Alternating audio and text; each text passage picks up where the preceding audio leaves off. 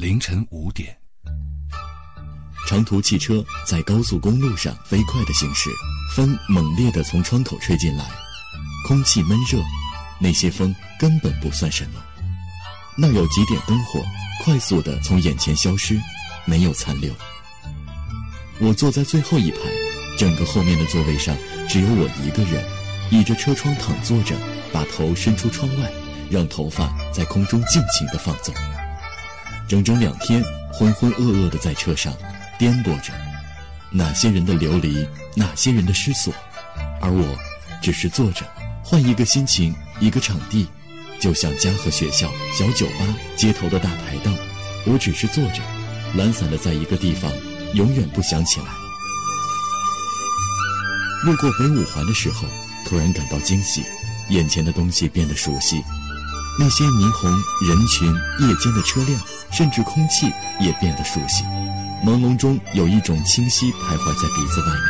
面，一不小心，它便会钻到你的身体里。天开始亮起来，车子路过旧城墙的时候，能看到不知名的野草顽强地从那些巨大灰暗的城墙中长出来，随着晨风瑟瑟地颤抖着。遛早的老人缓慢悠闲地走着，提着他们的鸟笼，那里面的鸟在高唱着自由的旋律。却终于要疲惫地睡在竹枝的牢笼中，我仿佛也变成那些不知道名字的飞禽，在巨大的笼子里安静地生活着，嘲笑笼外的过客。生活单调，却有规则。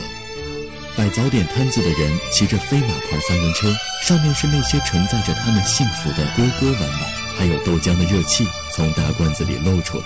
相隔很远，仿佛都可以闻到那些香。在新街口下了车，走进早晨的西海北沿儿，柳树长得正是旺盛，